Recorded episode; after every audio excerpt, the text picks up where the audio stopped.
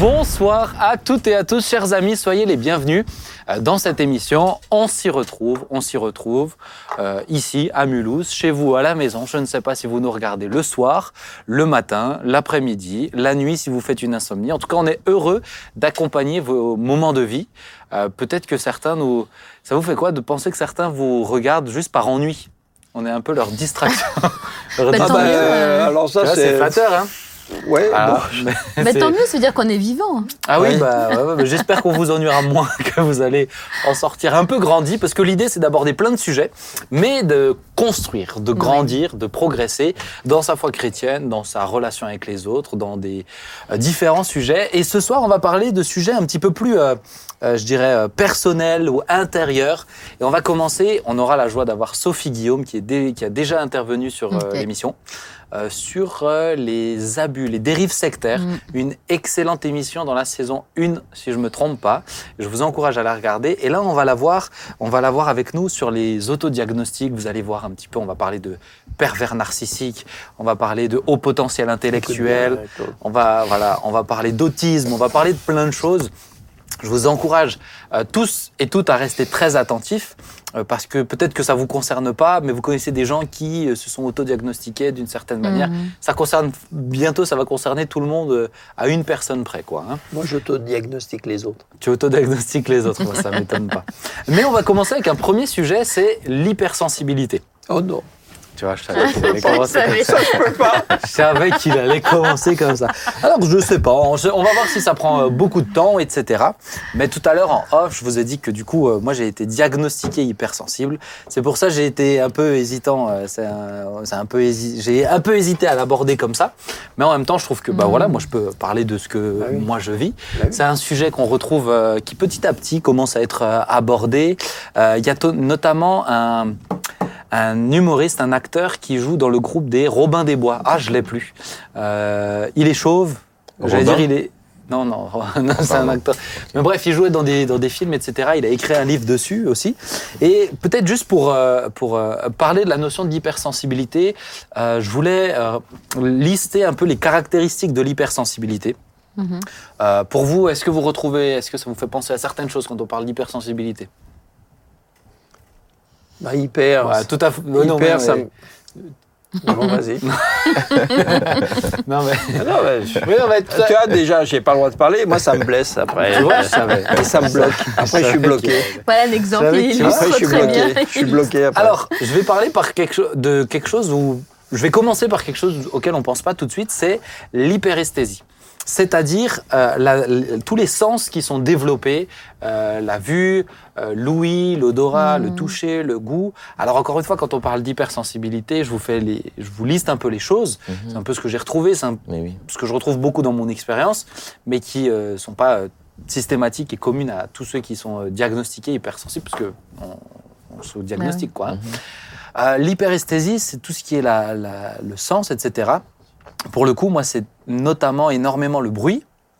Euh, et la vue. Par exemple, là, il y a énormément de lumière pour moi. Là, ça me, Wow. fait, ça me fatigue, ça me fait mal, ça me fait mal. Je vais rentrer chez moi, je vais mettre des bougies dans ma, dans ma cuisine. Ceux qui mangent chez moi, ils me disent on fait une, on fait une séance de spiritisme. Ah ouais, moi, je, moi il faut pas qu'il y ait beaucoup de lumière. Là, ça me fait vraiment mal. En plus, j'ai passé toute ma journée avec ces lumières. Ah ouais. Ah oui. Donc là, le, le son aussi provoque énormément de fatigue. Mhm. Donc euh, si maintenant on y a- dira rien, t'inquiète pas. Ah, Oui, oui, non. euh, Alors vous imaginez, moi j'ai j'ai la lumière et puis en plus j'ai trois personnes qui ne font que parler. euh, Je C'est vous dis comme pas la- quand c'est une émission avec euh, mon père. hein, euh, Jean-Marie, il était avec des- du Larsen là, dans, dans les Oh oreilles. C'est dur Ah ouais ça. Hein J'ai pris un coup sur l'estrade là une Ouais. fois. ah, ça c'est dur. Hein. J'ai failli. J'étais Ah sourd. Il y en a qui, sont, qui en tombent malades hein, de ça. Ah. Ah ouais, ouais. Mais, c'est, mais, mais donc ça, ça peut amener à ça. Ensuite, il y a aussi, tu l'as, tu l'as dit, l'hyperémotivité. Est-ce que vous connaissez des personnes hypersensibles qui vont dire, moi je suis hypersensible, etc. Oui. Oui. Ouais Oui. J'allais dire qui, mais on s'en fiche En un fait, peu. j'attendais la fin pour, Tu veux la fin euh, pour, dé- pour décrire. euh, Ouais, ce l'idée, c'est qu'on- l'idée, c'est qu'on oui. Alors, euh, les débordements émotionnels. Mhm. À un moment donné, de trop plein, où euh, voilà, il y a besoin de l'évacuer, mais c'est un débordement, quoi. hein, c'est, euh, ou qui correspond pas avec la situation. C'est exagéré, ça paraît exagéré par Ouais, rapport à la ouais, situation. ou parce qu'il y a eu un trop plein avant, tu vois, Ouais. c'est euh, c'est- c'est Un la- coup de coude au basket, non Oui. Du coup, ça peut, ah, bah, pour un C'est un hypersensible. débordement, ça hein. Oh. Ah, c'est comme ça que tu l'exprimes chez toi, Non, d'accord je demande. si c'est- Tant que c'est pas un coup de couteau. Euh, alors, il y a aussi la notion de pensée en arborescence. Est-ce que vous voyez ce que c'est? Euh, la pensée en arborescence, c'est une pensée qui amène une autre pensée, qui amène une autre pensée. Ah, tu finis Euh, jamais, quoi. Ouais, ouais, c'est Mhm. ça. Donc tu, euh, tu Avec penses, des digressions en tiroir Voilà, comme ça c'est ça, c'est ça. Donc euh, à un moment donné, tu, ça part dans tous les sens. Ah oui. Et au final, tu voulais aller au supermarché pour acheter ton petit pain et tu t'es rendu compte qu'il fallait changer les pneus de ta voiture parce que tu étais dans ta voiture et que tu... C'est un peu la pensée en arborescence, quoi. Et après, tu dis, si je faisais une image sur la prédication avec... tu vois Donc euh, ça, c'est la pensée en arborescence qui est euh, chez certains plus développée que d'autres. Euh, la notion d'intuition. Euh, chez quelqu'un Mhm. d'hypersensible qui a en général une intuition beaucoup plus euh, euh, développée. euh, Mhm. alors, euh, et c'est là pour moi où c'est toujours important de le dire aux gens qui, euh, qui sont chrétiens. euh, quelqu'un de, euh, une intuition, c'est pas Dieu qui m'a dit. Il y a des gens qui sont plus sensibles en fait aux autres et qui peuvent avoir ces intuitions euh, euh, plus poussées. Euh, quelque chose que je retrouve beaucoup aussi, la, fat- la fatigabilité et le besoin de calme. Euh, après, on a tous différents niveaux, hein, mais Oui. euh, moi, le besoin de calme, il est, il est euh, très important. Euh, L'intelligence Mais émotionnelle. tous les paresseux sont pas hypersensibles quand même. C'est vrai. Non, non enfin, je pose la question. Non, non, non, Non, non, non, non. tous les paresseux ne sont juste- pas hyper Non, non. Il y a des paresseux paresseux. Oui, oui, Il y a des d'accord. paresseux qui sont, Oui, oui, qui sont oui. une excuse, quoi. Oui, ceux Ils se trouvent une excuse. Ceux qui grimpent aux arbres, Ouais. ça. Oui, oui, d'accord. Mhm. Bon, l'intelligence émotionnelle, parce que c'est vrai qu'on parle souvent du QI, Mhm. quotient intellectuel, Ouais. mais on parle aussi de plus en plus du QE, QE. euh, le quotient émotionnel. L'intelligence émotionnelle, c'est-à-dire l'empathie, capacité de se mettre euh, euh, à la place de l'autre ou de comprendre euh, une partie de, de- de ce que l'autre vit. Euh, le sentiment de décalage chez l'hypersensible, ça faisait partie des choses où je, Mhm. je retrouvais pas mal ces témoignages, même dans les, dans les, dans les listes, etc. Et on va en discuter peut-être un peu avec Sophie. Le sentiment d'être pas tout à fait comme euh, Comme les autres. euh, ouais, et en Mhm. décalage quoi. J'ai euh, moi, moi par exemple, je dois dire quand j'étais plus jeune, euh, j'étais beaucoup plus à l'aise avec les, les adultes. Moi aussi. J'étais jamais à l'aise avec Ouais. les, euh, Ouais. les gens et toujours en décalage sur plusieurs euh, sur dix ans de plus euh, à chaque fois. Et euh, alors maintenant, ça s'équilibre quand on est vieux, tu vois. euh, bon, bah, les choses se remettent. euh. Et euh, le stress et l'anxiété qui peut être accru aussi chez, chez Ah oui. certains qui sont euh, comme ça, hypersensibles. Le Mm. fait de- d'être dans. Bah, t'as tout le temps la tête dedans, en fait. Mm. Voilà, j'ai fini le- la liste. Mais tu fais le cumul, toi Ou bien il y a quelques parties où tu te retrouves ou... Alors, si et d'autres pas Alors, exemple si tu veux que je parle de comment moi je le Oui. vis, euh, alors comme dit, hein, je vous l'ai dit, c'est un truc, euh, moi je suis pas hyper à l'aise, de, c'est un peu gênant d'en parler, Euh, mais la notion de sens, vraiment, notamment oui. la lumière, le bruit, Mm. euh, le bruit, le goût aussi des fois, Mhm. mais euh, vraiment c'est quelque chose, c'est quelque chose qui est très fort. Ça depuis petit, hein, depuis tout petit. hein. Ouais. Euh, L'hyper émotivité, alors c'est quelque chose que je ce que je vis. Alors, tu peux avoir les deux extrêmes. Tu peux avoir ceux qui, euh, il y a le, c'est, c'est, c'est à vivre comme ça, et tout à coup, tu as des moments où tu es vidé en fait, tu Mhm. vois. Mhm. Euh, donc ça, moi, je, le, je peux le vivre aussi dans certains cas, mais aujourd'hui, moi, j'ai appris, bah, notamment avec euh, quand je suis tombé malade, etc. bah, Sophie Guillaume, on en avait beaucoup parlé. Mhm. Euh, elle m'a aidé à gérer ça. Mais quand j'étais plus jeune, euh, notamment à Quartier Libre, je m'occupais des enfants, j'étais animateur à Quartier Libre, il y a des situations, c'était, ingérable pour moi, j'arrivais pas à les, Mhm. à les gérer. Et, euh, et c'est là où j'ai compris que l'hypersensibilité, c'est un fardeau quand tu sais pas le gérer. Mais quand tu sais le gérer, bah, c'est un vrai outil qui peut être, Ah oui. euh, peut être vraiment super. Mhm. Euh, la notion de débordement émotionnel, de trop plein, comme dit aujourd'hui, j'ai réussi à trouver mes, mes marques, mes repères, donc ça va mieux. La pensée en arborescence aussi, ça- part un peu dans, dans, dans, dans ma tête. Euh, c'est pour ça que moi j'écris beaucoup. Je pose, euh, je pose des trucs. Mhm. L'intuition, oui, je m'y retrouve quand même plutôt pas Mhm. mal. La fatigabilité et le besoin de calme, ça c'est énorme. Chez moi, je suis souvent comme ça. Et puis après, euh, ouais, alors l'empathie, c'est des choses où bah, c'est plus aux gens de l'extérieur de le, de le dire, mais moi, je, c'est vrai que des fois, je le porte comme ça. Sentiment d'être en décalage. Après, bon, bah, quand, on, quand on vient de la famille Peter Oui, Schmitt, oui. euh, on te montre que tu es décalé, tu vois. hein, donc, euh, non, mais c'est vrai que j'ai- euh, mon petit frère, il m'en parlait encore, euh, il m'en a parlé il y a pas longtemps. Il disait, mais c'est vrai que quand tu étais petit, tu étais, des fois, t'étais quand même différent, quoi. hein, c'était, Mhm. Moi, le mercredi après-midi, ce que j'aimais, c'était faire des visites avec mon grand-père Ouais. Euh, de Wow. personnes âgées. Ouais, C'était ouais. ce que j'aimais, tu vois. Euh, où je lisais ma Bible, je la lisais dans une armoire. J'étais un, un enfant euh, étrange. Mais euh, donc voilà, voilà un petit peu. Alors Mhm. peut-être pour sensibiliser un peu, euh, comment vous le, Est-ce que vous m'avez dit que vous connaissiez des gens euh, qui sont passés, qui sont là, qui le vivent comme ça? Comment C'est bien parce que quand tu as défini euh, plusieurs critères, il y a quand même un, un aspect positif de Oui. l'hypersensibilité. Comme tu dis, ça peut être un outil. Mais les personnes qui sont autour, nous, on- l'hypersensibilité, tout de suite, on pense que c'est négatif. On pense, on pense aux gens qui sont euh, non, Extrême dans les émotions. Ouais, ouais, extrême aux pleureuses quoi. Oui. Ouais, C'est un peu ouais, ça quoi. ça. Oui, ça fait. euh, Je pense qu'on on, on le voit surtout à travers l'hyper-émotivité. C'est Oui. ça. C'est ouais. c'est souvent ramené uniquement à ça. Souvent. ouais. Mais euh, vous, chacun d'entre vous m'avait dit que vous connaissez des gens aussi qui sont. euh, Hmm. Oui, ouais. Non, Claude, t'as dit non toi Ah, moi, je viens de découvrir, moi, je te connais. donc, Mais euh, t'avais déjà, t'avais, t'avais déjà entendu parler de ça ou pas? Oui, de l'hypersensibilité, mais dans ce cadre-là, un peu de ah, euh, si je dis ça, il va voilà. Tu tu tu tu, tu connais pas la réaction de l'autre, l'imprévisi- l'imprévisibilité. Ouais. L'imprévisibilité. Mais, mais du coup, des fois, ça amène, tu vois, à des, euh, à des discussions qui peuvent être un peu. Regarde, il n'y a pas longtemps, là, j'avais eu des, des gens qui sont venus à la maison. Eh ben, regarde, il y a Camille qui est dans la, Ouais. qui est dans la pièce ici, euh, qui nous regarde en off. Elle était à la maison avec, euh, avec des gens et euh, j'ai, euh, moi, je voulais qu'on allume des bougies, etc., parce que j'avais mal. Et donc, forcément, c'est, oh, il, il nous met dans le noir, on voit rien. En plus, je voulais qu'on mange une raclette, donc euh, c'était compliqué, tu vois. Voilà. Mais, mais à un moment donné, je leur ai dit, mais les gars, vraiment, j'ai mal. C'est, euh, Ouais, c'est- ouais. Ça me fait mal, tu vois. Euh, et c'est des fois ce décalage-là, tu vois. Et Mm. C'est un peu, pour moi, il y a aussi un côté un peu, je dois dire, euh, un peu frustrant. faut accepter, tu vois, des fois d'être. L'émotion, tu l'exprimes pas forcément, Mhm. mais tu la, tu la reçois. Et des fois, de la gérer, euh, tu vois, des fois, des fois, je me saoule moi-même, je dois dire, tu vois. Hmm. Encore toi, Ça, je- à m'étonne l'exprimer. pas. Tu vois, je Mais, mais c'est vrai que pour les proches, ça peut faire. Ben, on- quand on connaît mais après la personne, on comprend mieux. Mais sinon, on a l'impression que la personne est hyper fragile, quoi. Oui. Ouais, ouais. Et bon, on se dit, il faut qu'on s'adapte parce que. Mais où c'est pas. Encore une fois, pour moi, l'hypersensibilité, c'est un truc que tu dois apprendre à le gérer. Hmm. Mais comme tout, tu vois, tu as, des gens. Bah, Et comme de tous gens les- savent. hein. Comme tous les types de caractères, c'est quoi. ça. Tu dois apprendre à vivre avec. Oui. Tu- Mais c'est défini comme un. Je, je, je pose, finalement, je pose les questions puisque je découvre. hein. Hmm. C'est défini comme un, comme un caractère, c'est défini comme un Ouais, Est-ce qu'on trouble. on est né comme ça ou on peut comme le une devenir maladie. Je sais, c'est- c'est- on le met dans Alors écoute, case moi, ce que je sais, c'est bon, on va en, on va en parler avec Oui. euh, Sophie tout à l'heure aussi, Mhm. c'est l'occasion. Mais, euh, mais on le diagnostique, D'accord. Hmm. tu vois. Euh, parce qu'il y a aussi un phénomène un peu de mode, etc. Moi, je dois dire que ça n'a pas changé grand-chose à ma vie. Euh, qu'il y, a un- qu'il y a un diagnostic qui a été posé, ben, ça a été posé à l'occasion quand euh, de, de, de, de ma période où j'étais un peu plus fragile dans le psyché. Mhm. C'était l'occasion de rencontrer des médecins, de discuter un peu du passé, etc. Mais, mais pour le coup, euh, ça m'a aidé, parce que du coup, ça m'a permis de chercher, etc. Ça m'a aidé à comprendre certains aspects. D'accord. Ah, mais c'est pour ça que je suis en décalage comme ça, en fait. C'est de, de rien que de comprendre que tout le monde, tu vois, moi, ça m'a aidé à comprendre que tout le monde ne, comp- ne, ne perçoit pas les choses de la même manière. Mm. Wow. Tu vois, c'est un truc qui était. euh, euh, moi, je viens d'une famille où il y a énormément de vannes, donc j'ai appris à en donner, etc. Mais quand j'étais enfant, c'était Dur. c'est toujours difficile. Hein, Ouais. mais- enfin, c'est toujours euh, c'est difficile pour les gens, certains Ouais. qui. euh, C'est dur. Ouais, c'était Mm. très très dur, tu vois, ça Mm. m'a ça m'a amené à des pensées de suicide, etc. Donc Oui. euh, euh, parce qu'il y, a- il y avait un impact direct, tu vois.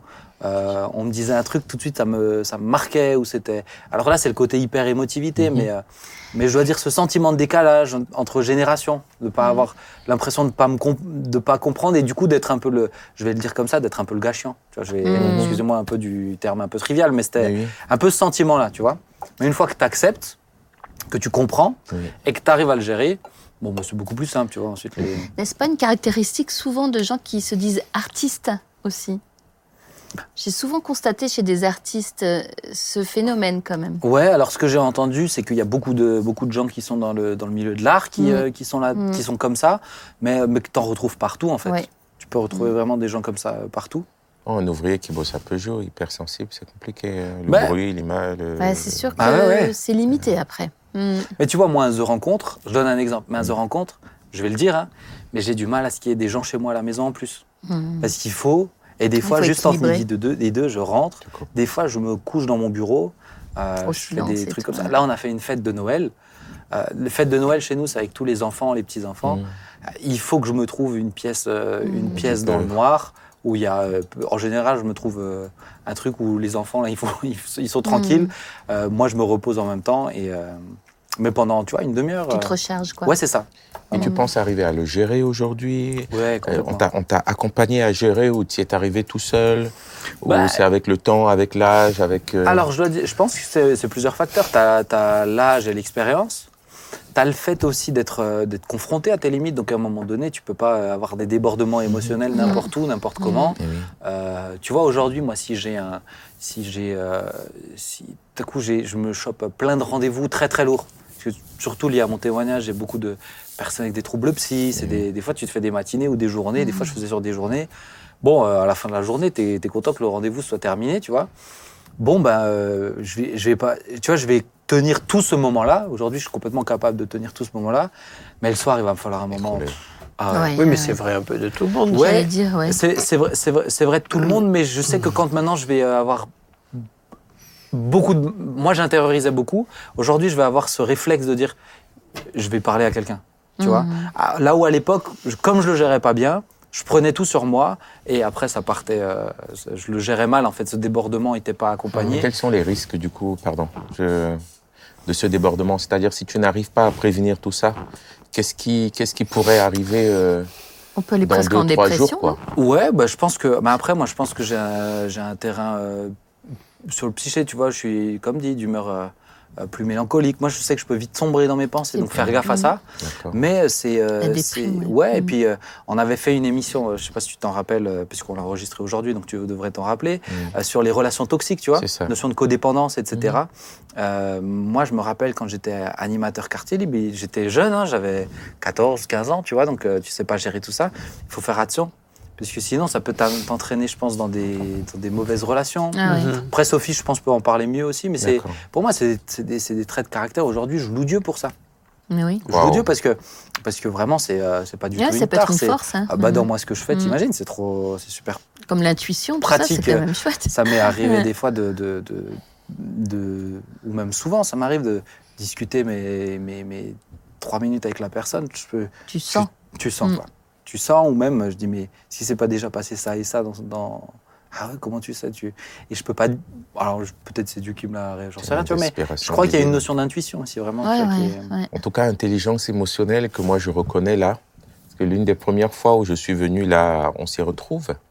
J'ai été, et je te l'ai dit à la fin, Mm. j'ai été, euh, euh, je sais pas le verbe, hein, subjugué par ta capacité à, à animer Mhm. tout en comprenant qui parle, comment, ah oui euh, ce qui, ce- ce- et, et appuyer là où il faut appuyer, tout ça dans un océan de discussion, d'échanges, de blagues. Oui. Je me suis dit, mais comment est-ce qu'il arrive à, à saisir comme ça ce que je veux dire, à rester sur ce Mhm. point, à avancer, à reculer à- Et je me dis, waouh Et là maintenant, tu vois, ça me donne une lecture aussi Oui. de, de, de, ce, de cette ça ça intelligence une force, émotionnelle. hein. C'est Bah, une force. Bah ouais, alors je trouvais intéressant, tu vois, comme on va faire un sujet, on va parler de plein de notions qui sont souvent abordées, on Mhm. les entend comme ça.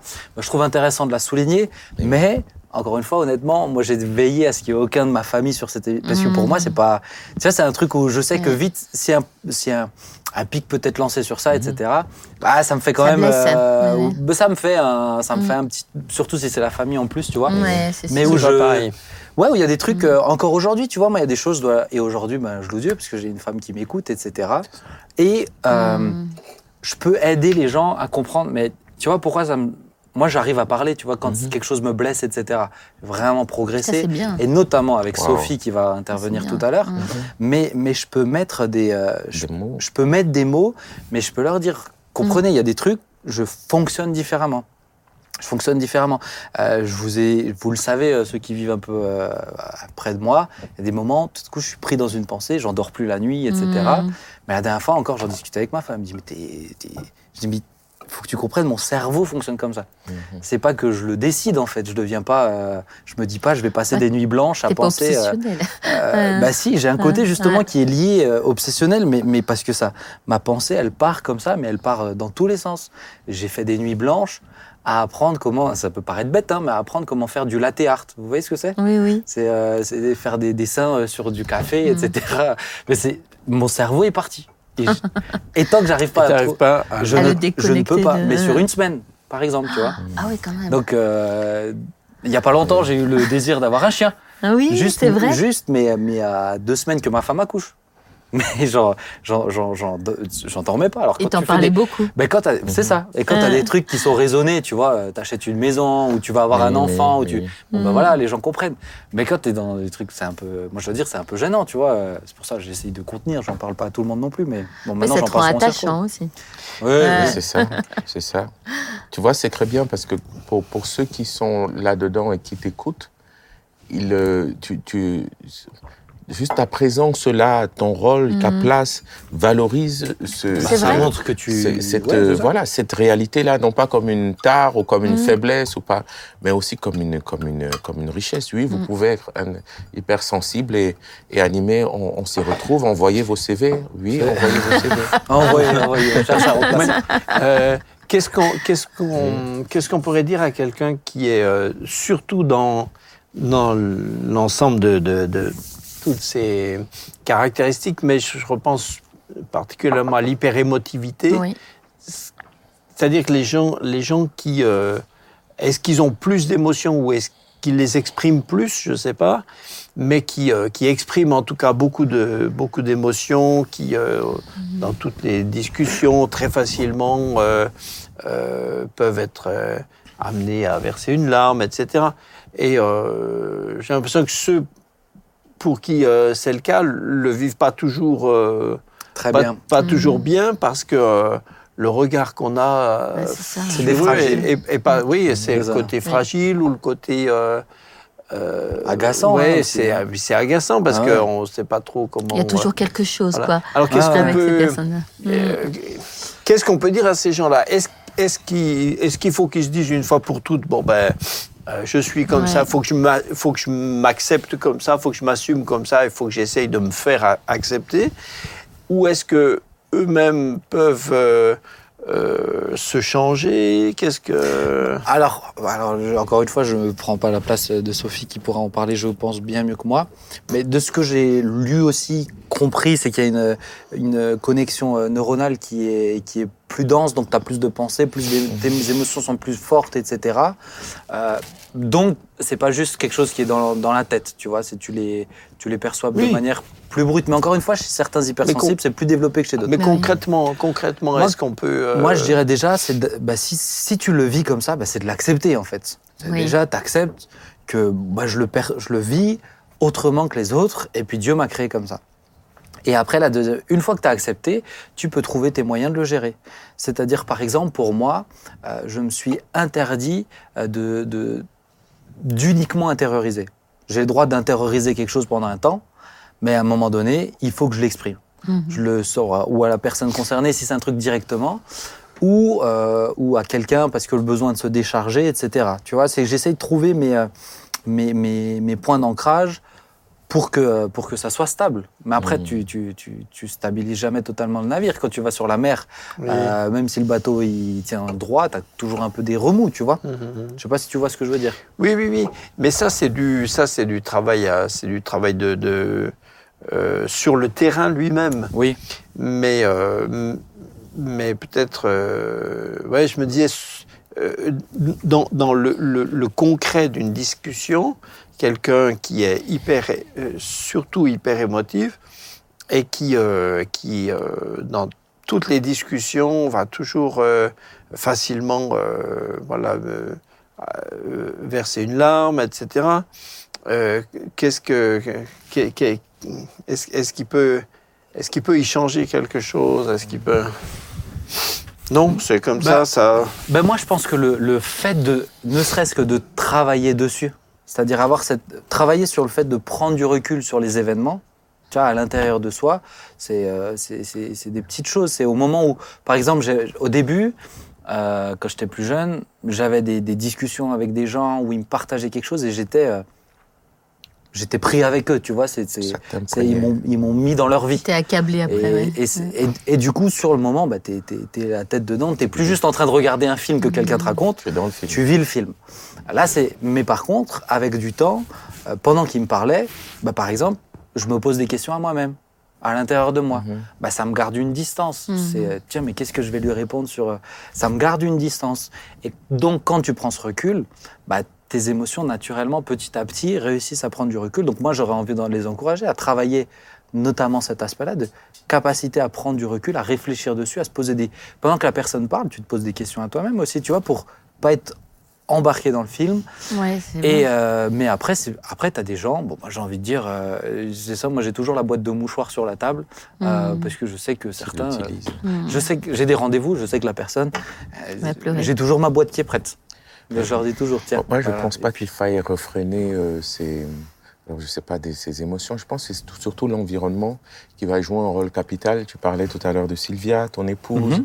aussi tes amis, un environnement dans lequel on peut, on peut, qui, qui comprend, qui comprend cette spécificité, ce qui n'est pas fragilité mais spécificité, et qui peut, qui peut s'adapter. C'est-à-dire si je sais que, que, que, que mon épouse ou que je ne sais pas qui d'autre est hypersensible, je dois pouvoir le prendre en considération. Mm. Et le prendre en considération lui, me lui permettra de, de, de mieux euh, s'accepter, lui, de mieux vivre, ouais. et de mieux vivre. Ouais, ouais, totalement. Et, et moi, me permettra de, de tu vois, cette- cette- cet éclairage-là me donne un nouveau prisme sur le regard que je peux avoir sur... euh, Il y a des limites, je toi. pense. C'est quand même des limites vrai. parce qu'avec ce type de personne, sachant qu'elle est hypersensible, tu peux arriver à la longue à être, je vais être exagérée, hein, Mhm. hypocrite.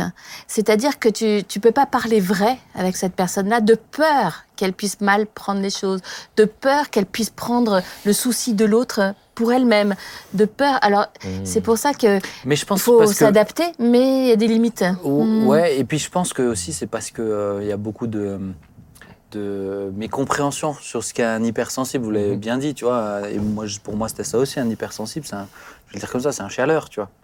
Mais euh, mais c'est c'est- Quelqu'un d'éternellement blessé, quoi, on a l'impression. ouais, ou, euh, à fleur de peau euh, Ouais. systématiquement, Mm. tu vois. Et en plus pour un homme, faut savoir que les hypersensibles, il y a plus de femmes que d'hommes. tu C'est vois, vrai, il y a beaucoup de euh, femmes. En plus, tu vois, je te dis Ouais. donc, en termes de virilité, j'aurais pu mieux, j'aurais pu mieux faire, tu vois. Mais, mais le truc, c'est qu'une fois que moi, j'ai réussi à gérer les problèmes que ça m'a engendré. C'est-à-dire toutes les frustrations que j'ai notamment bien. accumulées dans Wow. mon enfance, etc.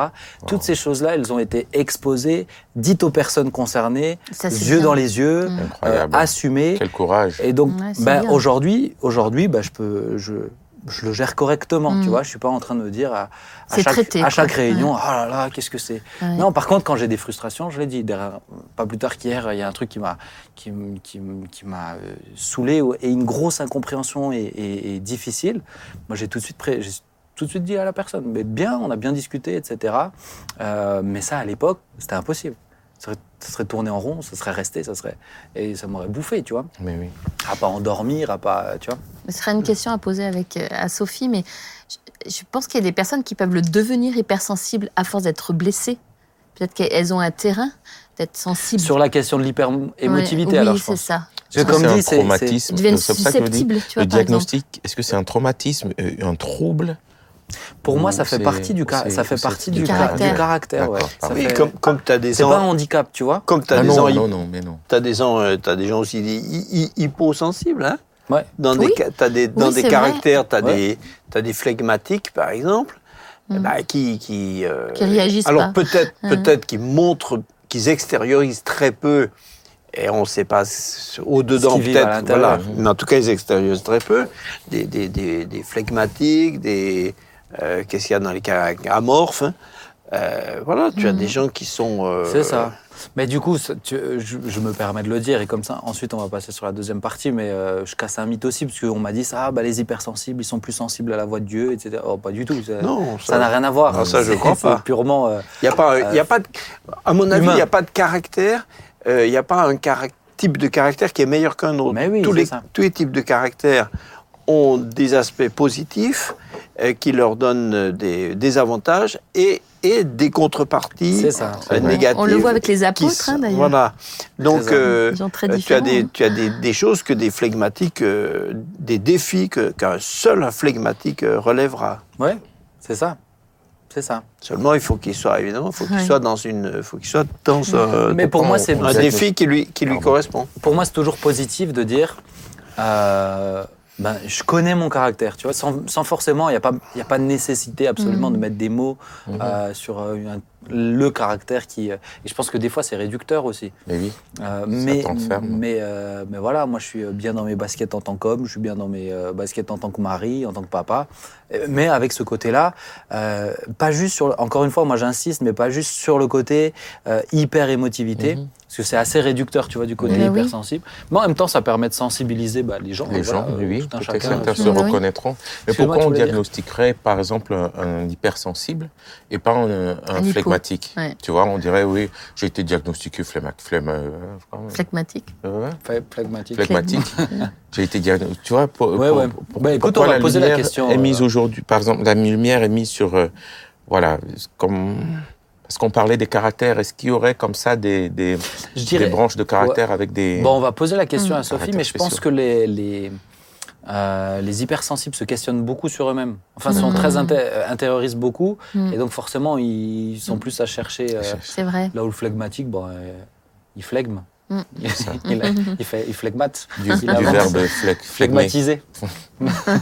on va avancer parce qu'on a la joie d'avoir quand même. Phlegmatizo. On va avoir la joie de- d'avoir Sophie Guillaume. Ça serait dommage de ne Mais pas la. oui, mais oui, laissons la place à Sophie. avec nous, puisque elle sait bien mieux que nous, chère Sophie. Viens nous Bonjour. éclairer. Viens Bonjour, nous éclairer. Sophie. Bonjour Sophie, est-ce que tu vas bien? Très bien, merci. Bon, est-ce que tu as déjà eu, euh, tu connais Claude, Claude Écoué Euh, non. Euh, non, on ne Eh. se connaît pas personnellement. Enchanté. Eh ben voilà, en tout cas, Enchanté, ravi de Claude faire les présentations. Nathalie, tu connais, Nat- euh, Ju- euh, Oui, tu connais Sophie, Sophie hein ouais, je la connais. Oui. Bon, Bonjour, et Jean-Marie, bah, je le sais, On se connaît. elle donne les cours à JSP. Et je, ra- je le rappelle, je l'ai déjà dit dans la première émission, mais Sophie était notamment une des psychiatres et, et la psychiatre qui m'a beaucoup euh, suivi et aidé quand j'étais malade. Alors Sophie, tu as écouté un peu notre discussion sur l'hypersensibilité? Bien sûr. Qu'est-ce que tu, euh, qu'est-ce que tu aurais envie de dire dessus? Ça t'a be- beaucoup fait rire, peut-être Ben, alors, euh, comme vous l'avez dit, euh, c'est un trait, hein, c'est euh, une signature, une, c'est pas une pathologie. Je pense que, comme tu l'as dit, Benjamin, je pense que lorsqu'on on t'a donné le diagnostic, ça t'a aidé à mieux te comprendre et donc faire de, cette, de ce trait, de cette signature, peut-être quelque chose de, on peut en faire une richesse et travailler peut-être sur euh, ses fragilités, mais en faire quelque chose de particulièrement euh, riche. Moi, je parlerais, euh, moi j'aime bien ce concept de haut poten- haut, euh, l'HPE, haut potentiel émotionnel, On, de l'intelligence émotionnelle, ça permet à la personne, si elle en est pourvue, euh, de euh, avoir de l'empathie et euh, d'avoir cette intelligence interpersonnelle et intrapersonnelle, cette capacité effectivement de s'interroger, mais de comprendre l'autre et de l'accompagner dans. Mhm. dans, dans ces difficultés. Moi, je pense que euh, les psychothérapeutes euh, sont souvent euh, des euh, hauts potentiels émotionnels, peut-être pas des hypersensibles, ou euh, ont appris à gérer cette, euh, cette hyper-émotivité. Hmm. Euh, voilà, il faut quand même euh, savoir que euh, dans les enquêtes montrent que 30% des personnes sont hypersensibles. Ouais. C'est-à-dire Wow. que 70% sont neutres et euh, 30% c'est pas c'est pas anodin, c'est Ah hein, c'est Ah assez fréquent. Et euh, on voit bien d'ailleurs chez les enfants, euh, il y a quelque chose euh, d'inné. Moi, j'ai deux petites filles, une de 4, de 3 ans. Il y en a une qui est très, euh, toujours joyeuse, très positive, et il y en a une et qui a cette hypersensibilité qui fait que, alors, on aurait une tendance à, à, à, effectivement, elle, elle pleure peut-être plus facilement, elle perçoit les choses et, et euh, euh, les choses différemment. Mais euh, je pense que si on la, on l'accompagne euh, en la rassurant, en l'apaisant, la sécurisant, eh bien, je pense que sa grande sensibilité va être une véritable richesse euh, pour, pour accompagner peut-être d'autres ou, ou je sais pas, ça sera peut-être une musicienne. euh, Ouais. Mais il faut, il faut vraiment le considérer comme euh, quelque chose qui euh, doit apprendre à, à être peut-être dompté, maîtrisé et, et, et devenir euh, une véritable capacité euh, Mhm. propre. C'est ça, c'est ça, ouais. Mm. Tu, vous- je vous avais dit, elle le dit mieux que nous. Euh, hein. bon, merci Sophie. Euh, Peut-être, je me permets juste cette question parce qu'on me l'a posée aussi, mais est-ce qu'on peut euh, diagnostiquer un enfant? D'hyper hypersensible, faire un, un- diagnostic, mettre ce mot-là aussi ou pas? Moi, je, je pense à une situation en particulier. Alors, tout dépend de l'âge de l'enfant, hein, parce que il faut. euh, Des enfants en très bas âge qui sont euh, euh, Bah, école on- primaire, on maternelle. les, on les détecte. hein, on les détecte par leur, leur euh, sensibilité, peut-être leur empathie. hein. Il y a des enfants euh, tout, très jeunes, on s'aperçoit qu'ils comprennent l'émotion de l'autre, qu'ils la- qu'ils souffrent avec l'autre, qu'ils ont une compassion particulière. Mhm. Euh, alors, poser un diagnostic précis, peut-être pas, mais en tout cas, voir dans l'enfant déjà un, un trait particulier euh, concernant leur, euh, leur capacité émotionnelle. D'accord. Et puis, et puis euh, peut-être juste un dernier point, et ensuite on va passer à, à- à l'autre sujet que l'hypersensibilité, mais un peu sur la, la liste que je relevais, c'est vrai que pas, dans pas mal de, de, de- de textes qui parlent de l'hypersensibilité, ils parlent de l'hyperesthésie, euh, ils parlent un peu de la... On voit souvent la notion de, de fatigabilité, besoin de calme, etc. C'est une chose qui entraîne une autre, etc. Toi, je suppose que tu es souvent en contact avec des hypersensibles aussi. Est-ce que, euh, est-ce que tu le retrouves comme ça ou, Alors, euh, je pense que, comme tu l'as décrit, euh, cette hyperesthésie, cette, euh, cette euh, hypersensibilité, ça consomme beaucoup de- d'énergie psychique. Donc, ça entraîne de la fatigabilité. Ouais. Mm. hein. Comme quand on utilise beaucoup sa pensée, on- on- le cerveau, il est fatigable. Mm. Donc, euh, la pensée, l'émotion, ça, c'est consommateur d'é- d'énergie psychique et forcément, ça entraîne une, fatigue, une fatigabilité. Ouais, donc en fait, c'est L'émotivité est consommatrice d'énergie. ouais, c'est ça. Donc c'est un peu, euh, c'est un peu des- une conséquence qui est une chose en entraîne une autre, etc. Mm. Merci beaucoup pour cette sensibilisation à ce, à ce sujet. Voilà, hein, on clôt. Merci, merci à toi, Ben, Eh aussi, ben, d'avoir écoute, partagé euh, ça joie de l'avoir avec partagé avec vous et pas les membres de ma famille. Ça me fait bizarre de savoir que mon père va entendre tout ça, mais, euh, mais voilà, écoute, c'est la vie. Euh, alors, j'aimerais qu'on arrive sur d'autres sujets où je suis plus à l'aise. Voilà, Arri- arrivons sur les autodiagnostics, euh, parce que euh, Sophie, je me, je, je, je réfléchissais et, et en préparant l'émission depuis euh, cette année, j'ai, j'ai euh, trois personnes qui m'aident à réfléchir aussi à différents sujets. Et, et c'est vrai que pff, je me faisais la réflexion, il y a beaucoup il y a beaucoup de pervers narcissiques quand même en France. Et, euh, et j'aimerais qu'on puisse... enfin non, si tu veux, j'ai rencontré beaucoup de gens qui me disent qu'ils connaissent beaucoup de pervers narcissiques. Donc, euh, donc je me suis dit, tiens, et si on faisait un sujet euh, sur un peu les, les autodiagnostics ou sur, Sur- les... ou Surtout sur les gens avec qui ils sont en conflit. ben justement, justement. En général, c'est, euh, c'est. euh, alors je, je caricature un petit peu, hein, les amis. Bien sûr que ça arrive des fois, mais en général, c'est l'ex-mari qui a été pas, qui, qui Oui, a c'est été vrai, méchant, et donc qui est devenu le pervers narcissique Ah. que la personne a connu. Mais je trouvais le, c'était l'occasion de, de revenir un peu sur ces, euh, je dirais, ces notions qui sont à la mode, parce qu'il y une, il y a une vraie mode pour le coup.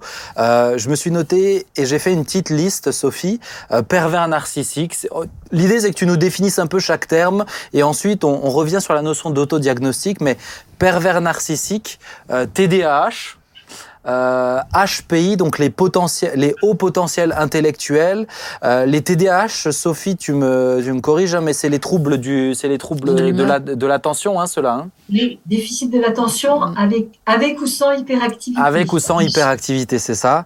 Euh, alors j'ai j'ai mis aussi dedans parce qu'il y a une, pour le coup, il y a une vraie tendance sur euh, TikTok euh, de l'autisme et particulièrement Asperger. Et euh, il y a une vraie tendance avec euh, avec des, euh, des hashtags qui font des millions de vues, etc. de d'autodiagnostic sur le l'autisme et particulièrement l'au- l'autisme Asperger. Je me suis noté aussi, alors c'est quand même un peu différent, mais les troubles 10. Euh, je discutais avec certaines personnes, euh, notamment des profs, et ils disent ah, aujourd'hui dans les écoles, tout le monde, tous les enfants, ils ont des troubles 10. Dyslexi- dyslexique, dysorthographique, dysphonique, dys, euh, dys ceci, dys cela, euh, dysfonctionnel. Et alors, je te l'ai, je te, je crois que je te l'avais pas envoyé, mais c'est vrai que je me, c'est vrai qu'on l'entend beaucoup aussi, c'est les zèbres. Je ne sais pas si vous Les aviez déjà entendu ce terme-là, mais c'est un terme qui est assez à la mode. Je ne sais pas, Sophie, si tu le retrouves aussi, mais euh, pff, je l'entends quand même pas mal. Euh, C'est peut-être plus chez les, chez les plus jeunes. Ben ouais, sur les- notamment sur les réseaux. Moi, je suis zèbre, etc. C'est les, euh, c'est les hypersensibles avec un haut potentiel, quoi. hein. Donc euh, Ah. euh, Moi, je suis un lion indomptable. un lion indomptable. Voilà.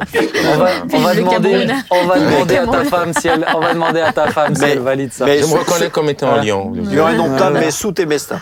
C'est ça. Oh non. Claude, vu venir, T'es un lion indomptable, mais pourquoi tu te rases les cheveux? Explique-moi. Pardon? Tu te rases les cheveux pourquoi? Parce que ta, Ah, ben ça va bientôt pousser. Hein, parce que ta femme hein. t'a dompté. Il m'a dit si je faisais ce que je voulais, moi j'aurais. Et toi, tu balances? Ah, moi, Ah, ben toi, tu Moi, balances. je demande- Continue, Permets- C'est continue. l'émission entre nous. hein. Permettez-moi de laisser un message à Claire Ekoué. Laisse-le pousser ses cheveux. Laisse-le Ah, pousser ses cheveux. Seigneur. Je rêve Bon. de ça. Ma, ma, ma lionne, t'inquiète So- pas, tout va bien. Sophie, alors tu es, tu es prête? Allez, on va, on, va, on va partir sur euh, quand même, je dirais, le, le, le cas le plus gros. C'est le pervers narcissique. Qu'est-ce qu'un pervers narcissique? Est-ce que c'est euh, c'est juste une tendance ou réellement c'est euh, ça Ils existe? sont nombreux. C'est une épidémie. Alors non, ils sont pas nombreux.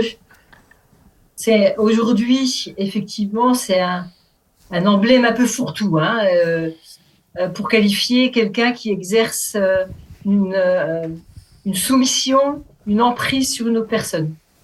Donc c'est un peu ça. hein, c'est l'idée du pervers, Oui. c'est celui qui euh, exerce une emprise et une soumission.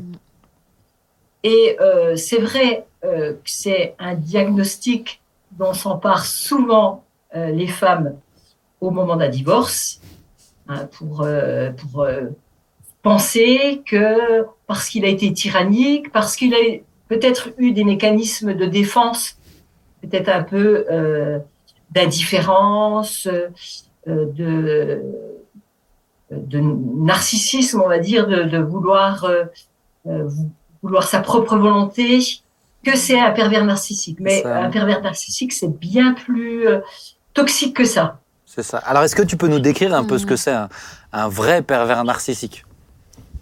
Ben, en tout cas, le pervers narcissique, alors, il y a deux mots dans pervers narcissique. Il y a narcissique, donc quelqu'un qui pense être su- supérieur, hein, ce qu'on appelle le mégalo, hein, qui Ouais. pense qu'il est au-dessus des autres, mais qui a besoin d'une proie pour euh, soumettre euh, donc la personne et, et utiliser sa proie pour nourrir son moi Hmm. et qui va détruire une personne, qui va aller jusqu'à détruire la personne parce que au départ il va être très flatteur, il va séduire sa proie, mais après il va la dénigrer, il va euh, vraiment la réduire en, son- en l'humiliant, euh, en, lui- en projetant sur sur elle euh, tout ce qui est négatif, tout ce qui lui arrive, c'est de sa faute. Il l'aime, mais malgré ce qu'elle est, ce qu'elle est, notamment très négative. Hmm. Et vivre avec un pervers narcissique, en général, une femme finit par s'effondrer, euh, devenir déprimée, voire se suicider Hmm. par, par, euh, par euh, du fait de cette manipulation perverse. Hmm. Donc c'est quand même assez rare. D'accord. Hein. Pa- pa- parce que c'est beau- pas parce que on est en conflit avec son mari et que le mari euh, réagit euh, avec euh, indifférence, froideur, euh, euh, ou, ou dans le divorce euh, manipule euh, euh, les enfants. euh, ça, c'est des mécanismes, on va dire, humains adaptatifs. défense. ouais. Hmm. Et euh, voilà, chacun se défend comme il peut, il peut parfois dans un divorce et, euh, et trouve que l'autre est le responsable, forcément. D'accord. Donc minimiser le diagnostic, mais euh, quand on a affaire réellement à un pervers euh, narcissique, euh, ben, il faut fuir. Il Ouais. faut fuir puisque la personne va finir par détruire. On dit c'est, Mm. il cherche donc à se poser sur la proie pour absorber euh, toute l'énergie euh, affective, émotionnelle de la personne. Ouais. On, a l'impression que c'est presque toujours euh, euh, que c'est beaucoup plus euh, une pathologie euh, Masculine. masculine. Alors, elle est plus masculine, mais il existe des perverses narcissiques euh, au travail. Il peut y avoir des, des femmes, euh, et, même envers leur, leur euh, mari, euh, de- de- de- d'avoir le même mécanisme. D'accord. Mais effectivement, ça paraît plus masculin. Alors Claude dit qu'on les appelle les Jézabel. Euh, euh, Non, pardon. Non, mais non.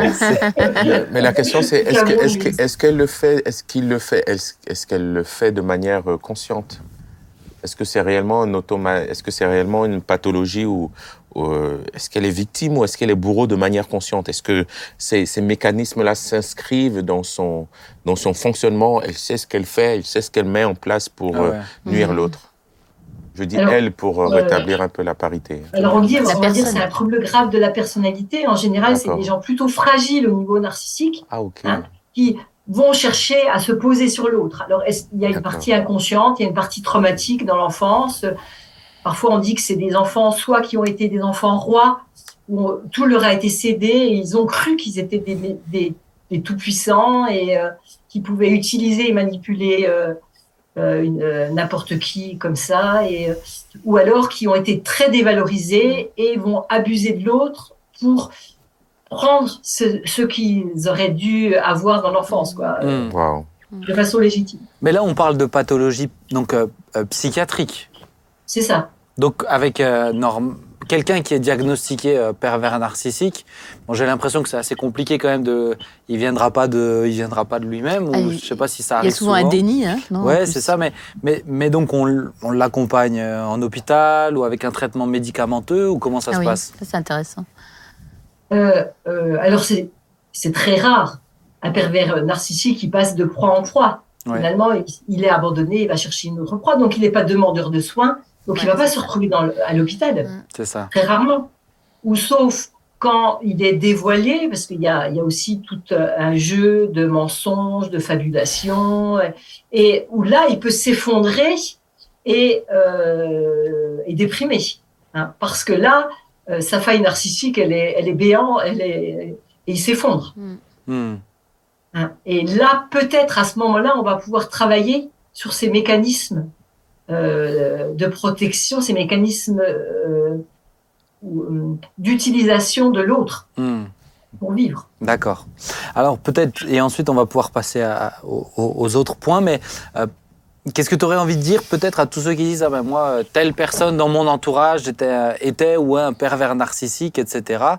Mais parce que j'ai l'impression que si tu veux ça les euh, ça, ça les aide à mettre un mot aussi horrible pour exprimer le fait que ça soit aussi violent, ce qui est en train de se passer dans leur vie, alors que c'est pas forcément le cas, euh, que la personne était pervers narcissique. Est-ce que c'est bon même pour elle de mettre des mots comme ça sur des proches ou des... euh, On va, alors des fois, j'ai l'impression que même le, le psychologue qui va accompagner la femme en souffrance et, et de dépression a dit, euh, peut-être pour rassurer, apaiser la souffrance de l'autre, mais euh, de, de, dia- de poser un diagnostic sur, euh, sur l'homme qui a abîmé la relation, qui a trahi, et hmm. de, de poser ce dia- diagnostic-là. Alors, euh, ça peut être un diagnostic qui soulage la personne et de se dire, bah oui, j'ai vécu avec euh, un réel pervers narcissique et, et ça, ça justifie et ça valide que je dois, je dois m'éloigner et fuir la situation. Ouais. Euh, Ouais, tu vois, mais moi, tout- je me, je me tous les hommes infidèles, on va dire euh, narcissiques et tout ça ne sont pas des, au sens propre des pervers narcissiques. Mhm. Ouais, ouais, ouais. Et, et puis, je le, je, le, je, le, je le dis aussi, euh, et ça m'est arrivé des fois de le dire, un, psychologue est un thérapeute, un thérapeute, parce que souvent, on confond un psychologue et psychiatre. Mais un psychiatre est un médecin. Euh, si on parle d'une pathologie et d'un diagnostic médical, on parle d'un psychiatre, là où un psychologue est un thérapeute. C'est Mm. c'est deux métiers qui sont complètement différents aussi. euh. Alors, je sais pas si je fais bien, euh, Sophie, mais des fois, je leur dis, bon, attention quand même, euh, allez voir les, les bonnes personnes et mettez-les dans les, dans les Mm. bonnes cases. Euh, tu voulais Ouais. dire Ouais, quelque chose J'avais une question euh, pour Sophie. Euh, Du fait que tu disais que ça, ça vient peut-être de l'enfance, que la personne a été peut-être un enfant roi ou le contraire, est-ce que tu as le sentiment, de par les éducations aujourd'hui qu'on donne aux enfants, Ah, que question. ça peut augmenter ce phénomène? Alors, euh, peut-être, peut-être. On parle plutôt que notre société, alors, euh, euh, construit des personnalités borderline, Hmm. Euh, des personnalités plutôt impulsives, une instabilité affective Mm. et euh, qui euh, ont du mal euh, à créer du lien, un lien stable avec avec l'autre. Hmm. On ne crée pas du lien avec, euh, avec euh, via Internet, via les écrans. Ouais. Hein. Ouais. Euh, on connaît tous ces, ces, ces jeunes qui ont euh, 3000 amis, mais qui ne connaissent pas, mais qui Mhm. sont des amis euh, fictifs Virtuels. et, euh, Ouais. et, Jean-Marie, On ne construit pas des liens euh, relationnels, on ne se construit pas sa personnalité via, euh, via, le- via Mhm. les écrans. Ouais. Donc les conséquences d'ab- d'abus euh, des écrans euh, chez l'enfant, ça crée plutôt des personnalités comme ça. Ah oui. Ok. Ok, on va essayer de- de- d'avancer, de, passer aux suivantes parce qu'il y en a pas mal des, des- des- il y a pas mal de termes un peu à la mode. Merci Sophie. Euh, on a bien compris qu'un pervers narcissique c'est une personne, euh, je dirais émotionnellement dangereuse, hein, où c'est euh, faut faire euh, faut faire attention. Mais mais peut-être le- donner le conseil, ne posez pas un autodiagnostic vous, allez voir un professionnel aussi si vous avez des Oui. des questions à ce niveau-là, renseignez-vous, quoi, mais ne posez pas cet autodiagnostic tout seul. Euh, alors, TDAH, les troubles de l'attention avec ou sans hyperactivité. Est-ce que euh, tous les enfants ont besoin de Ritaline? Ah, Alors c'est le problème des classifications. Hein, on a l'impression que des fois les classifications euh, américaines euh, sont là pour justifier la prescription de médicaments. Vous voyez ce que je veux dire? Ouais. euh, ouais, ouais. et que euh, d'un diagnostic, bah forcément, on a une solution euh, pharmaceutique. Mm. Alors, pourquoi l'enfant euh, est, euh, plus, est d'ailleurs est-il plus agité? Euh, aujourd'hui euh, c'est- une, question à se poser. Hein. C'est l'enfant, ben là encore, l'enfant derrière l'écran, Avec hein. dans la forêt, a une tendance à être euh, hyper, euh, hyper actif. Hmm. Euh, alors, donc il faut vraiment que ce soit un spécialiste qui pose le diagnostic déjà. D'accord, ouais. Pour le déficit de l'attention avec hyperactivité, c'est un trouble euh, qui nécessite un diagnostic précis.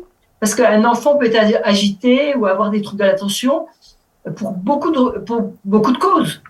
Hmm. Si euh, il y a, il y a euh, une famille où il y a des, beaucoup de problèmes internes, où les parents se disputent sans arrêt, où on l'oublie un peu et on le laisse derrière son écran, ou peut-être qu'il est lui-même en souffrance, euh, son agitation montre peut-être qu'il a peut-être de la dépression, de l'angoisse, et plutôt que de le mettre dans un fourre-tout de troubles de déficit de l'attention. ouais. Alors, qui sont les spécialistes qui peuvent diagnostiquer?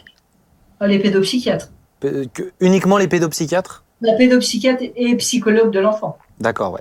Ok. Oui, mais c'est un ensemble de spécialistes, médecins et psychologues, Ouais. qui vont euh, poser ce diagnostic. Alors j'en profite parce qu'on est en train de parler de, de l'enfance et de l'école pour euh, intégrer à ce moment-là les, les troubles 10. J'avais des, profs- des amis profs qui me disaient mais aujourd'hui euh, tous les parents ils viennent me voir en me disant mon fils il est euh, dysorthographique c'est pour ça qu'il a du mal à rendre les devoirs à temps ou dysphonique ou dys est-ce que euh, voilà qu'est-ce qu'on peut dire à ce niveau-là? Qu'est-ce que c'est euh, qu'est-ce que sont ces troubles? Qui les qui diagnostiquent normalement etc Alors, le TDAH est parfois mis dans les 10, parce que c'est un dysfonctionnement du, euh, du comportement. ok Euh, donc, les 10, qu'est-ce que ça veut dire? Effectivement, c'est euh, les troubles qui sont... c'est un trouble. Le cerveau, il se développe. Hein, il n'est pas... On dit qu'il se- développe jusqu'à euh, 20 ans. Euh, donc, et ensuite il sombre ensuite il dé... Et ensuite, il régresse. Ensuite, Non, il régresse. il est bien Il organisé. Il est bien organisé. Il affine son fonctionnement. ah d'accord Il n'y a pas besoin de me regarder, Ouais, Ben. justement, Il n'y a pas besoin de de regarder. moi, là, je voyais Regarde de d'ailleurs, s'il te plaît. Il peut créer des, des nouveaux réseaux jusqu'à 80 ans. C'est Ah, quand Ah, ah, Tu approches, écoute hein. bien. Écoute, hein, écoute. Jean-Marc. rassurant. Donc, euh, dysfonctionnement. Donc, le cerveau donc, se développe et normalement, au niveau de la cognition, la cognition, c'est analyser l'information. Le cerveau, il perçoit des informations, il euh, les analyse et il va les utiliser à travers le langage, à travers euh, le comportement, l'écriture. euh. Donc, si le cerveau a des difficultés d'analyse, de perception de l'information, eh bien, on va, tra- euh, on va avoir des troubles, on va dire, cognitifs, comportementaux, qui va entraîner des problèmes 10. Alors, dysphasie des troubles du langage, dyspraxie des troubles du comportement, euh, dysgraphie, comme tu l'as dit, les troubles de l'écriture. Donc, il y a, toutes sortes de 10. Mhm. Et on dit la fréquence, effectivement, pourquoi autant d'enfants ont des difficultés, mais on dit 6 à 8% d'enfants ont des problèmes 10, Mhm. Qui sont diagnostiqués alors, c'est bien ça? Qui sont euh, diagnostiqués. Ouais. Hein? Alors, il y, a des- il y a la dyslexie qui est quand même assez fréquente. Oui. Mais euh, c'est quelque chose de très évolutif puisque le cerveau évolue. C'est une difficulté. L'enfant, des fois, il y a un décalage de maturité du, du Mhm. cerveau. Ouais. Euh, il y a un enfant qui peut avoir une dyslexie euh, parce que son, son, son cerveau est en cours de maturation et, et, et ça va euh, évoluer favorablement euh, une ou deux, deux années, euh, deux années plus tard. Est-ce qu'il y a forcément besoin d'un accompagnement, d'un accompagnement, ou est-ce que ça, se- ça se résout de lui-même, de, de En soi tout cas, à l'école, je, je pense que les, les, euh, euh, les institutrices s'aperçoivent vite des difficultés. Aujourd'hui, euh, on détecte facilement les problèmes. Je pense que c'est une bonne chose parce que si un enfant peut bénéficier d'un accompa- un accompagnement euh, très tôt, euh, ça peut l'aider aussi. Mhm. Plutôt que, vous savez, des fois, on, dit- on laissait les gens peut-être 10 derrière, la- au fond de la classe. Ouais. Et puis euh, finalement, euh, de cette difficulté, il en faisait un handicap, et puis il en faisait une déficience intellectuelle, alors qu'il n'y a pas de déficience intellectuelle euh, à proprement dit, Oui. puisque c'est très spécifique. C'est une difficulté de la cognition, mais qui est dans un domaine bien spécifique. Mais oui. Ouais. Ok. Donc ça serait dommage de pas le stimuler sur toutes les capacités restantes, et puis de l'accompagner dans cette Mhm. difficulté bien particulière qui peut euh, s'améliorer avec une prise en charge adaptée. Ok, merci beaucoup. On arrive à. Alors, ça nous semble peut-être euh, moins compréhensible que, que je parle d'un effet aussi de, de mode, mais vraiment particulièrement en préparant l'émission, je me suis vraiment rendu compte sur les réseaux et sur TikTok qu'il y, a une- il y a un effet de mode d'autodiagnostic de l'autisme et particulièrement Asperger. Donc, je trouve que c'est important de pouvoir le, le, le, le définir, Mhm. le redéfinir. Euh, qu'est-ce que c'est l'autisme et qu'est-ce que c'est euh, qu'est-ce que c'est quoi un Asperger? Mhm. Alors, je- pense que déjà, c'est important, hein, le- les, les, euh, les films euh, ont beaucoup, aujourd'hui, on voit beaucoup de films avec euh, des, euh, des personnes atteintes euh, euh, de- d'Asperger. C'est vrai. Et euh, les gens s'identifient, du coup, à ce, ce diagnostic en disant Ah, bah tiens, euh, moi aussi, peut-être que j'ai euh, ce mode de relation. Et euh, donc, euh, le problème, euh, alors, autant des tests diagnostiques que euh, des concepts qui sont employés à tort et à travers font que les gens vont vite se poser sur le diagnostic s'approprier le diagnostic trop vite. On Oui. d'accord. Ouais. Hein? Parce que c'est comme si, c'est comme je dis pour un, un symptôme, j'ai de la fièvre, donc j'ai la grippe. Ben non, on est d'accord, la fièvre, c'est multiples euh, causes. Bah oui. Factoriel. Et c'est pas parce que j'ai peut-être un élément d'un diagnostic que euh, j'ai le diagnostic complet. Donc, il faut vraiment relativiser, faire attention euh, au, au diagnostic et surtout sur Internet. Hein, en cas de question, on pose un diagnostic, ça, j'y crois pas du tout. C'est ça, on, on se détecte pas Asperger en allant sur un quiz sur Google, quoi. Ah oui. C'est ça, on est d'accord. Ok. Donc, pour l'autisme en particulier, donc là encore, c'est un, comme les, là, le 10, c'était quelque chose de très spécifique dans un domaine particulier, un langage, écriture, comportement. L'autisme, c'est plus global. C'est un Mhm. trouble. Donc, euh, alors d'ailleurs, on parle d'autisme, on parle plus de spectre au- autistique, un trouble du spectre autistique, parce que euh, les, euh, les tableaux sont très variés d'un enfant à l'autre et en fonction de la diversité des symptômes, de l'intensité des symptômes. Donc, on ne peut pas faire un diagnostic très restreint. Oui. Hein. Donc, l'autisme, c'est un trouble du comportement et de la communication qui est, là encore, neurodéveloppemental, c'est-à-dire que le développement du cerveau a été freiné et la communication et le, comportement a, été euh, donc malmené. Le développement de la communication, des interactions sociales. Mhm. Donc l'autiste interagit avec l'autre de façon différente D'accord. parce que son système de perception d'an- d'analyse de, de- de- d'information, lui est un peu spécifique. Il est euh, pas le même que, euh, on va dire, la de la normalité du, on va dire, du neurotypique, de quelqu'un qui, qui n'a pas de trouble de cet ordre-là. D'accord. Donc, l'autisme, effectivement, diversité de symptômes, diversité euh, donc euh, de tableaux.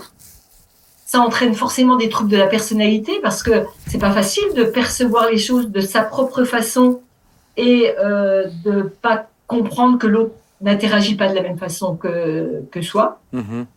Donc euh, souvent, ça, ça, ça, la- ils ont une perte d'estime de soi aussi, de confiance en eux-mêmes. Et, et avec l'autisme, c'est avec ou sans déficience intellectuelle. hein. Il y a des autistes qui ont un problème de déficience intellectuelle, donc euh, ça, ça va vraiment entraver leur communication à l'autre, le raisonnement, l'apprentissage. Et dans le syndrome d'Asperger, qu'est-ce qui est spécifique chez eux, c'est qu'il n'y a pas de déficience intellectuelle et pas de trouble de langage. Chez l'autiste, si. D'accord. Asperger, donc il communique, il, interagit de façon spécifique, il décode les situations de la vie quotidienne à sa façon. Donc le diagnostic, c'est difficulté dans les relations sociales, difficulté dans les émotions. Il a une particularité de communication. Euh, il comprend pas, par exemple, le sens figuré. Hein, il, va, prendre tout au sens propre. Donc euh, c'est, hein, il faut, faut en avoir conscience. Euh, chez lui, le détail prime sur le global. Donc, euh, ils ont une capacité particulière, justement, on a l'impression qu'ils sont hyper intelligents dans un domaine particulier, euh, parce que c'est très, il s'est très développé dans un domaine euh, qui est particulier, et il va viser plus le détail que une vision globale. Ok. Euh, Et donc ça, c'est un diagnostic fait par un, là encore une fois, c'est fou de le- devoir le préciser, mais c'est fait par un professionnel, quoi. Ah oui, oui, oui, parce que euh, tu vois, il y a un ensemble de critères Ouais. bien, bien spécifiques. Puis je relève, c'est assez, c'est assez euh, marrant de se rendre compte que la, la mode, elle est pour, pour ceux qui ont un, on a l'impression les autistes avec un haut potentiel intellectuel, euh, pas, il n'y a pas une mode de- d'autisme avec déficience intellectuelle, quoi, qu'on retrouve en autodiagnostic, étrangement. C'est ça. Et tu vois, euh, comme, comme euh, tu as fait le diagnostic euh, d'hypersensible, euh, ben, le syndrome, dans le syndrome d'Asperger, il y a cette hypersensibilité au bruit et à la lumière. Ouais. Donc, si on le prend, on va dire, ah ben tiens, je suis peut-être Asperger, mais finalement, si je prends dans les diagnostics d'hypersensible, ben, je suis plutôt hypersensible. Oui, oui. Donc, c'est là où la personne, si elle n'est pas professionnelle, elle va euh, se mettre un ensemble de diagnostics. Euh, puisque je suis hypersensible au bruit, je rentre dans les plusieurs critères. Oui, c'est ça. oui. Il faut le spécialiste et pas d'autodiagnostic. C'est ça. Je termine avec cette, cet aspect-là et après on va, on, on va se rapprocher vraiment de la fin de l'émission. Ça fait déjà une, un peu plus d'une heure qu'on est ensemble. Mais un zèbre, qu'est-ce que c'est un zèbre hormis un animal? Parce que c'est un mot qu'on entend et qu'on entend de plus en plus.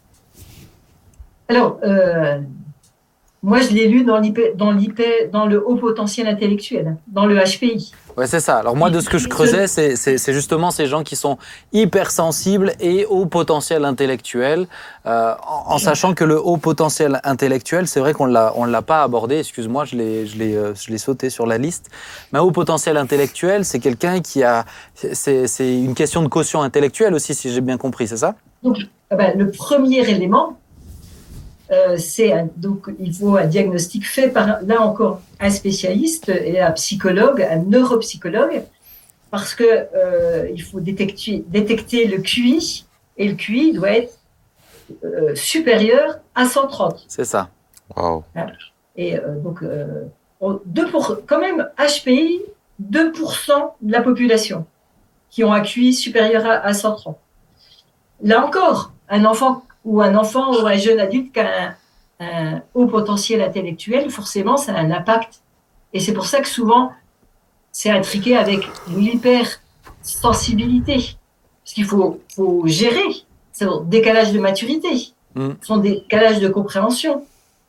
Euh, et euh, donc, il y a une intrication souvent des deux, des deux diagnostics. Hmm, Ouais.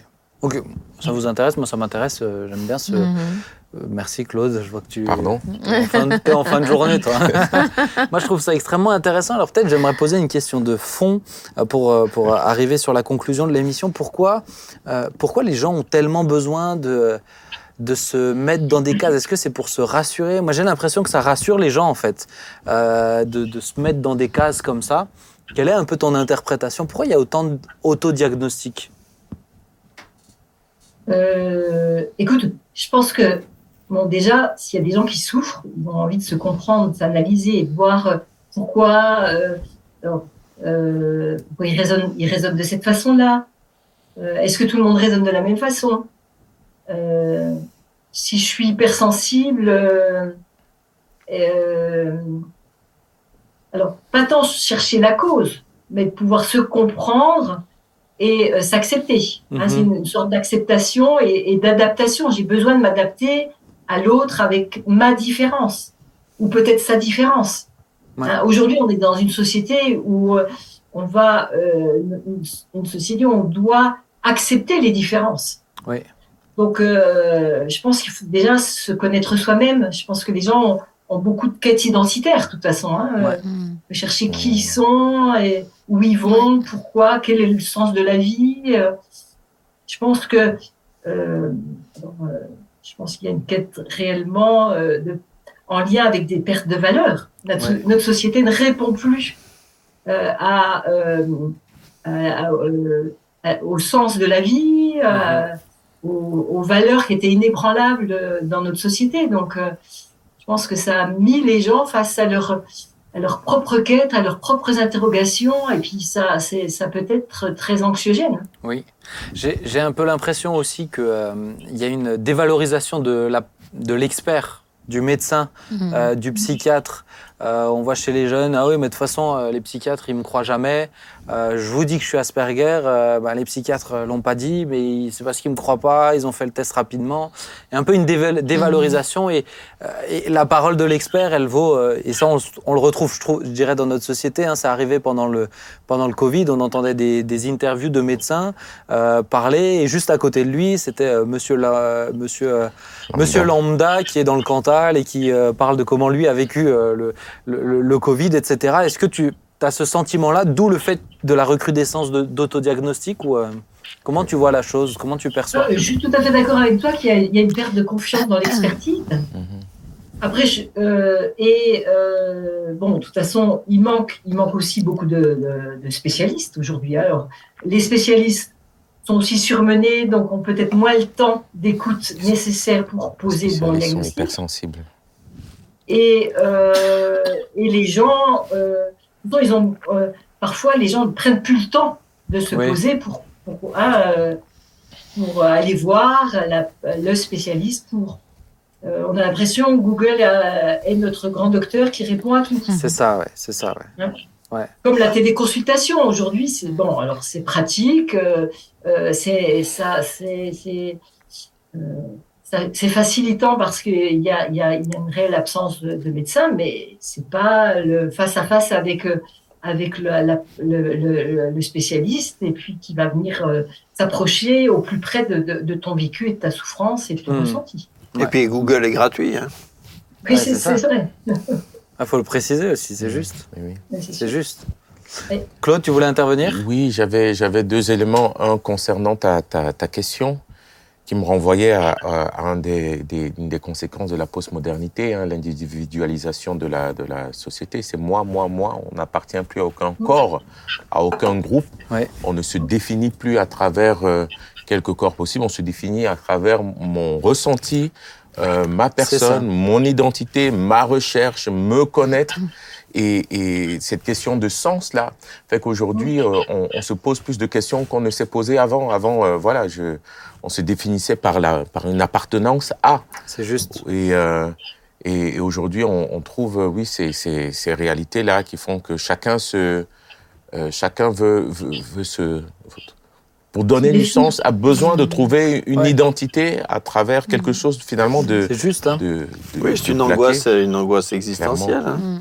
Et, et la, et la deuxième, je renvoie ça un peu à, à nous là à table en tant qu'enfants de Dieu de dire que ne, alors c'est c'est- c'est très intéressant parce qu'en même temps dans une après-midi on, on a eu euh, le- l'émission précédente Oui, qui Euh. est alors qui va sortir ou qui est déjà sorti. Mais voilà un témoignage très très intéressant de De Lucas. de, de Lucas de, de, de Lucas de dire que quels que soient finalement les traumatismes que ça. tu as pu subir et quels que soient ces troubles associés, il a, il a trouvé, mais moi j'ai trouvé son témoignage exaltant, il a Ah, trouvé dans alors, la Laisse-moi remettre dans le contexte Pardon. parce que je ne sais pas si l'émission est déjà sortie ou pas. Lucas, Oui. c'est un témoignage d'un jeune qui vient, un groupe de jeunes qui a grandi, en, euh, qui a grandi, euh, qui a été placé, euh, sa maman qui est décédée, etc. Mais justement, il a, il a trouvé la stabilité Voilà. en Christ. Qui nous parlait de beaucoup de troubles comme Ouais. ça, et qui a trouvé réellement aujourd'hui une forme de, de, de, de stabilité, de paix intérieure, d'équilibre, d'identité en Christ. Mais oui,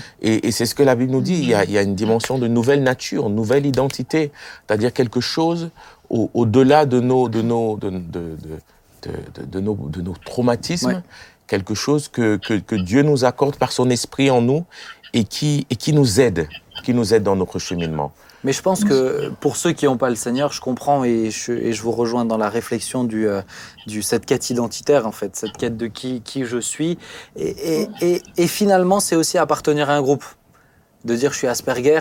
Comme d'autres, tu vrai. vois, c'est euh, appartenir à, à- à une autre vrai. forme de groupe et c'est cette quête-là aussi. Hein. C'est vrai, c'est vrai. Sophie, le temps, ça fait, c'est- dis donc avec toi, le temps passe vite, tu vois. C'est euh, merci, merci pour euh, tout ton apport. Moi, je trouve que c'est très enrichissant, très intéressant. Alors peut-être que vous avez besoin de reprendre des notes euh, sur ce qui a été dit. J'espère que personne ne s'est senti. Ah, en général, c'est des sujets, tu sais, quand c'est propre à, à soi, où je me sens comme ça, etc. euh, si des fois j'ai j'ai- j'ai taquiné, etc. J'ai bien sûr que je ne veux offenser personne, froisser personne. Euh, c'est juste peut-être des fois de dire veillons, euh, faisons attention parce que euh, à, à faire trop d'autodiagnostic, on dévalorise ceux qui vraiment euh, passent par des ceux qui réellement bah, sont sont, sont Asperger ou, ont des troubles de l'attention, etc.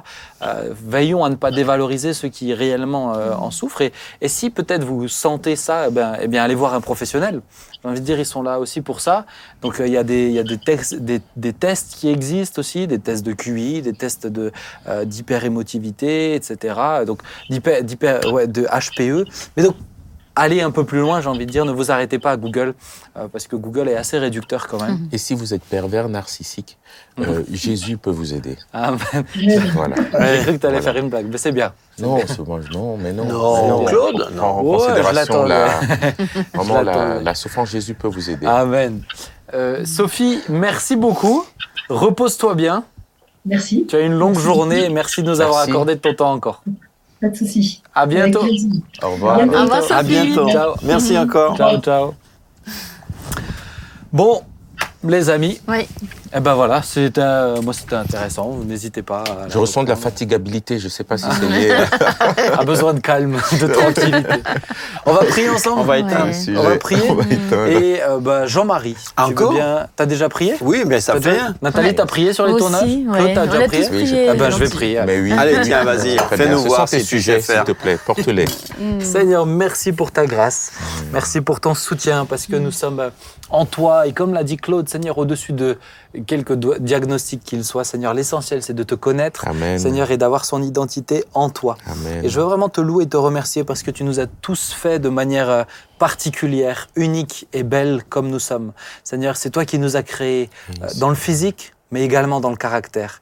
Et je te prie, Seigneur, que chaque personne qui nous écoute et peut-être qui lutte avec un aspect de son caractère puisse s'accepter comme il est. Seigneur, c'est toi qui l'as créé ainsi. Alors aide-le et donne-lui de la sagesse aussi sur euh, comment le vivre, euh, comment gérer les choses, comment dompter, Seigneur, afin de pouvoir briller là où tu nous places. Et Amen. je te prie peut-être pour tous ceux qui souffrent dans leur euh, quête identitaire et qui se cherchent.